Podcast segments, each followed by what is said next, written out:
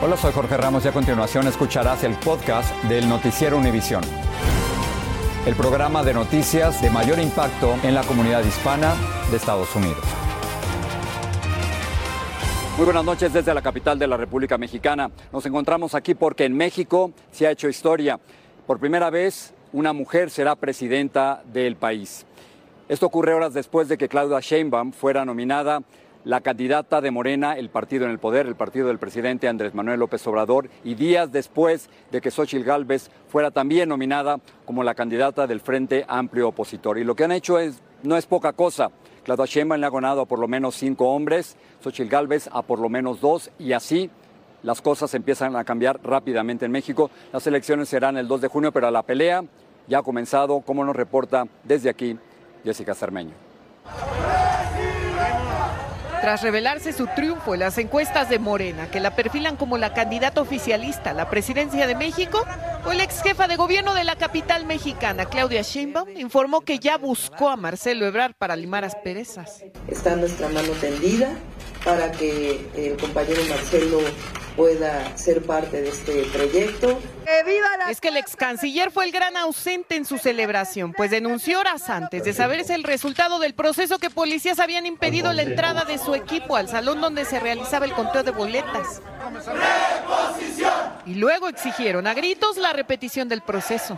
Nuestro amigo, pero pues es libre, ¿no?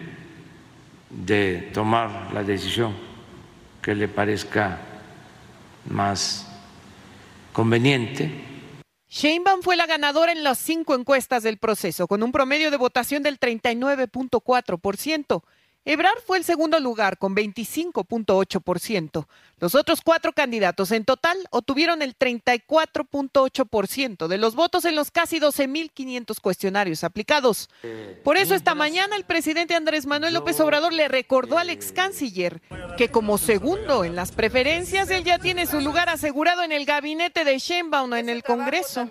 Ser dirigente en el Senado de la República, algo que es mucho, muy importante pero esta mañana el aspirante aseguró que ya no tiene cabida en el movimiento. Ebrard sostuvo hoy una reunión con sus colaboradores y será hasta el lunes cuando informe de su futuro político. Y al parecer ya inició contactos con Movimiento Ciudadano, una fuerza política minoritaria, y tampoco descarta ser el primer candidato independiente a la presidencia de este país. Y para Movimiento Ciudadano sería oro molido eh, la candidatura de Marcelo, porque jalaría muchos votos. En México, Jessica Cermeño, Univisión. Por supuesto. Y lo que debió haber sido una celebración de que México ya tendría su primera presidenta el próximo mes de junio, donde se van a realizar las elecciones, rápidamente ha sido una lucha. Acabo de ver una encuesta de reforma que le da 49% a Sheinbaum y 43% a Xochitl Gálvez.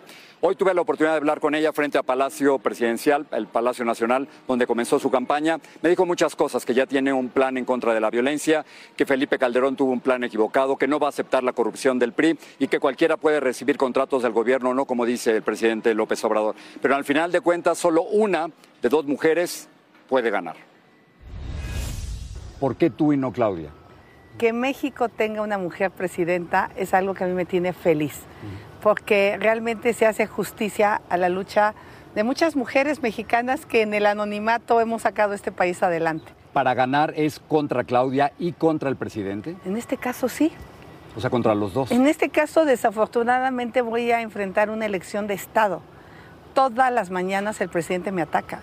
Ahora ya no dice mi nombre, pero me sigue atacando. Si Marcelo Ebrard lanza su candidatura, ¿a quién le quita votos? ¿A usted o a Claudia?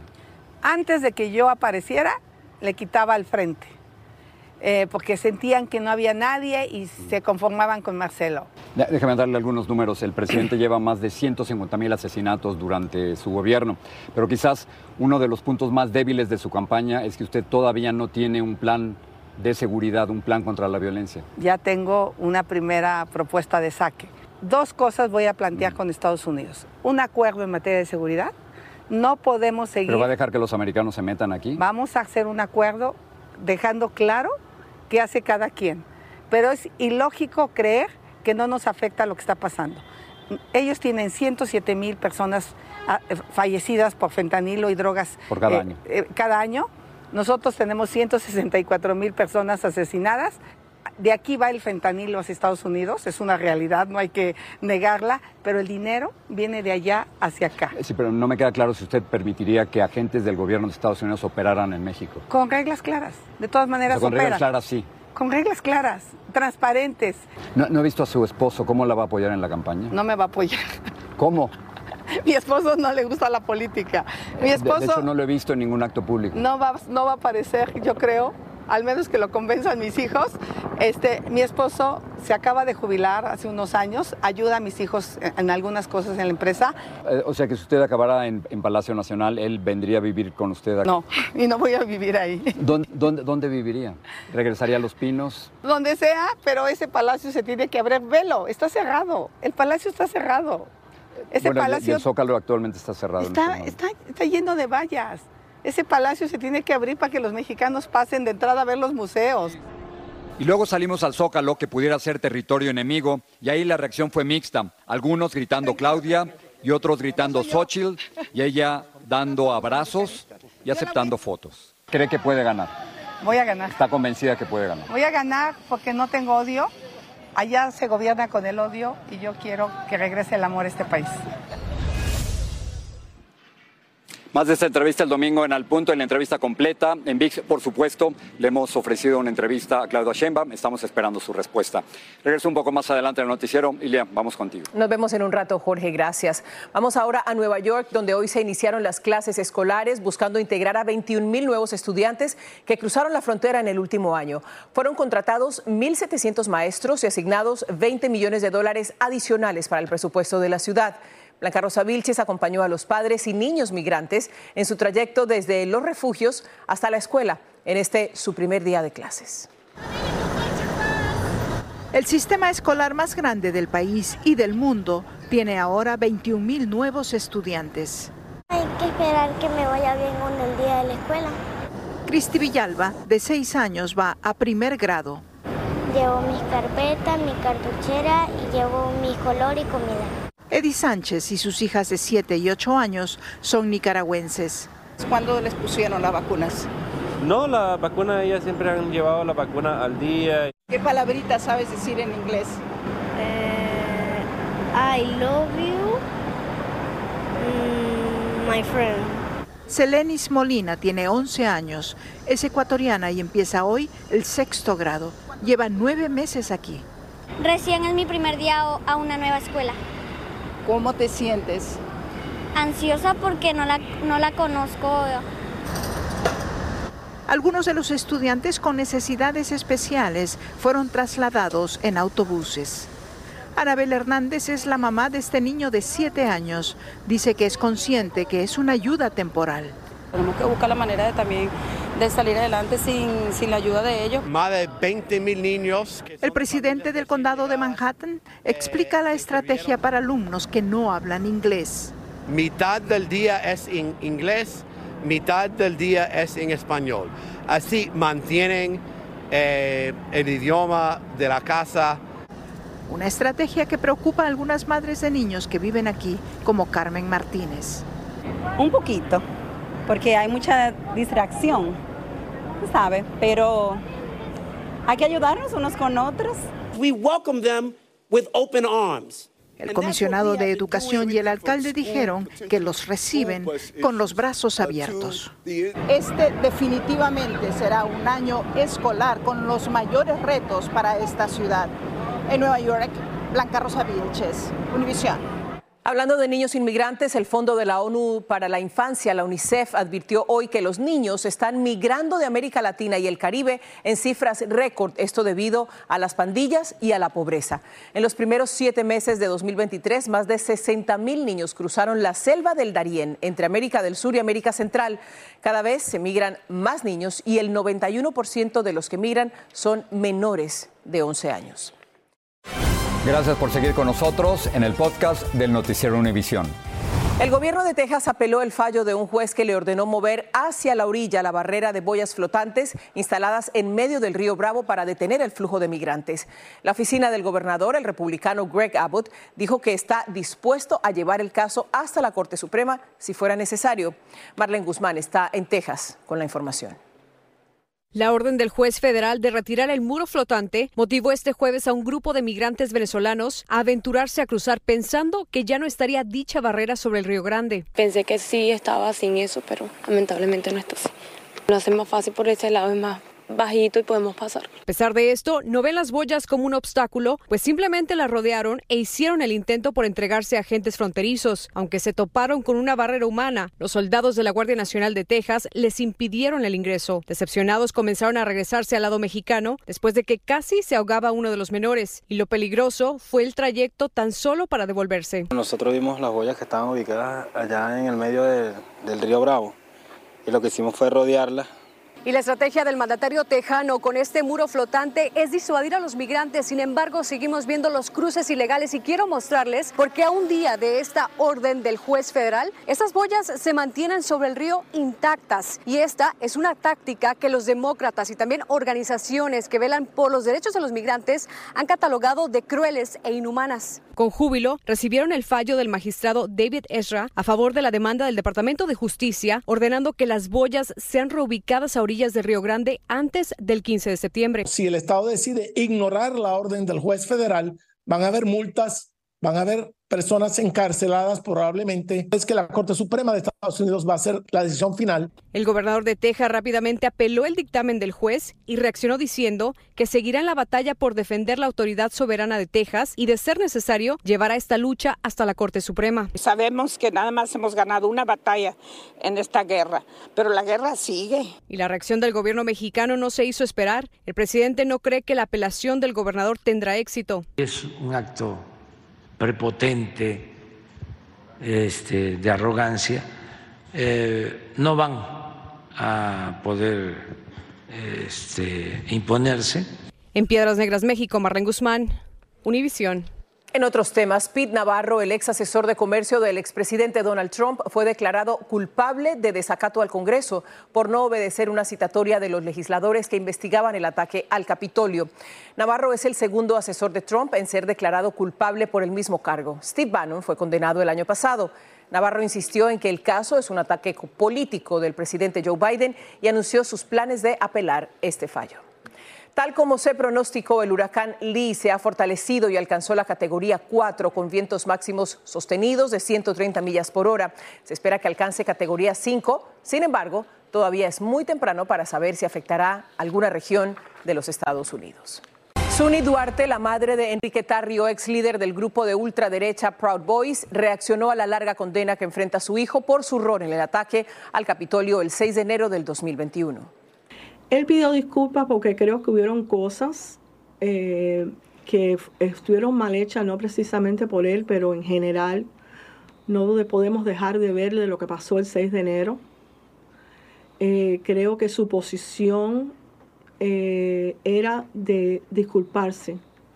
Tarrio no estuvo físicamente en el ataque al Capitolio porque se le había prohibido estar en el área por un incidente ocurrido unos días antes, pero según el fallo participó en la organización de esta toma. Faltan 14 meses para las elecciones presidenciales aquí en los Estados Unidos y el panorama del presidente Biden, quien busca la reelección, podría cambiar. Una reciente encuesta de CNN revela que su índice de aprobación cayó al 39%. Esto es casi 6 de cada 10 votantes piensa que sus políticas han empeorado las condiciones económicas del país. Otro dato refleja una ventaja menos amplia con sus contrincantes republicanos que en solo 20 días se medirán en un nuevo debate que transmitiremos aquí en su cadena Univisión. Lourdes del Río nos amplía. Al presidente Biden los números no le están favoreciendo. Las últimas encuestas no solo reflejan que su popularidad está bajando entre los votantes estadounidenses, sino cuando se le coloca frente a sus principales posibles contendientes republicanos no le gana ninguno, solo empataría con Ron DeSantis. Pero la gran sorpresa es que quien le ganaría con más votos sería Nikki Haley. La edad es un elemento que podría estar jugándole en contra. Esta mañana la CBS cuestionó a la vicepresidenta al respecto. Are you prepared to be commander in chief? Yes, I am. ¿Estaría usted preparada para ser la comandante en jefe? Sí, si fuera necesario, pero Joe Biden va a estar bien. Yo trabajo con él todos los días y el trabajo que le está haciendo es transformador.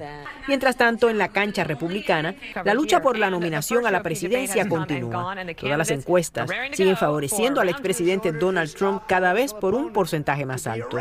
Pero hoy, el ex vicepresidente Mike Pence, su antiguo compañero de fórmula, lo atacó frontalmente, asegurando que este se ha alejado de los valores conservadores que lo llevaron a trabajar con él desde la Casa Blanca.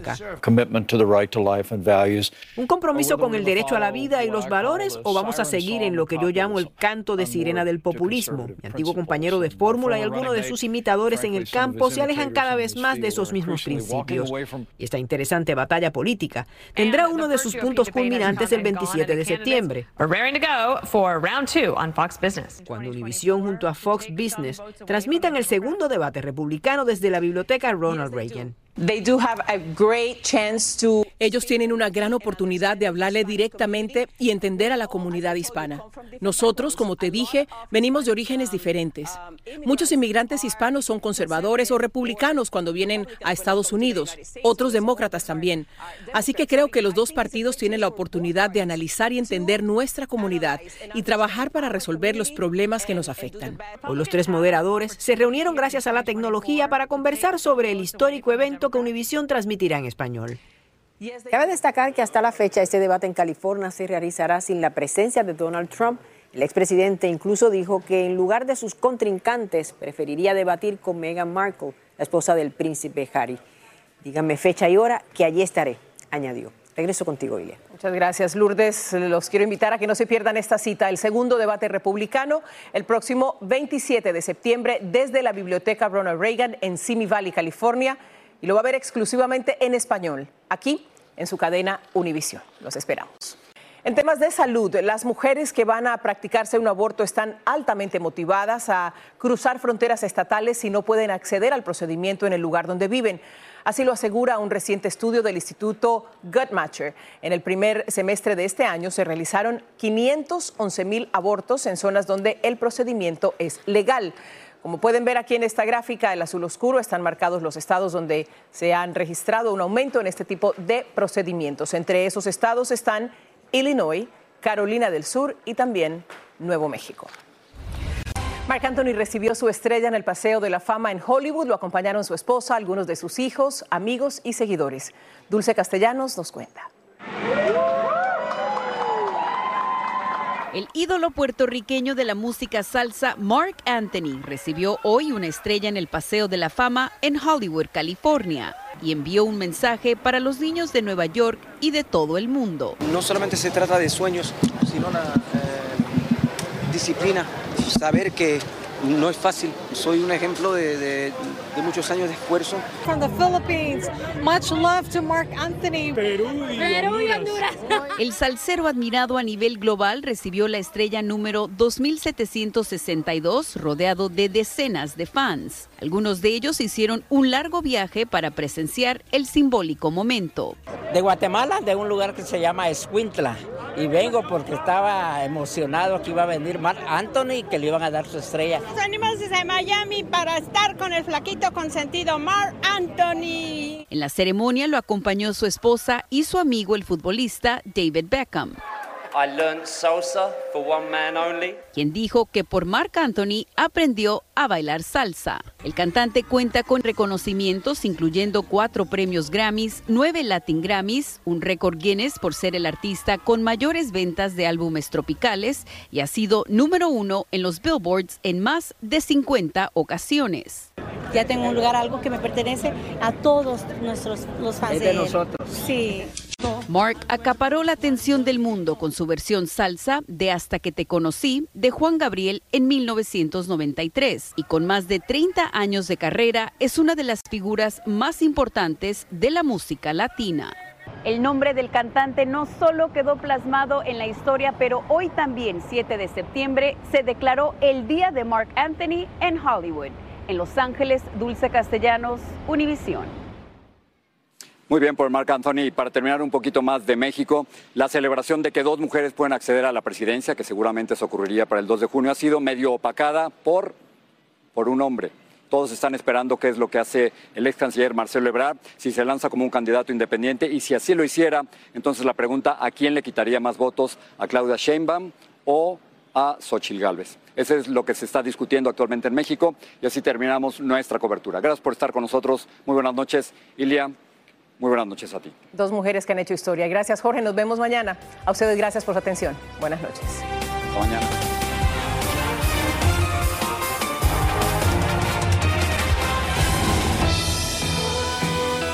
Así termina el episodio de hoy del podcast del Noticiero Univisión. Como siempre, gracias por escucharnos.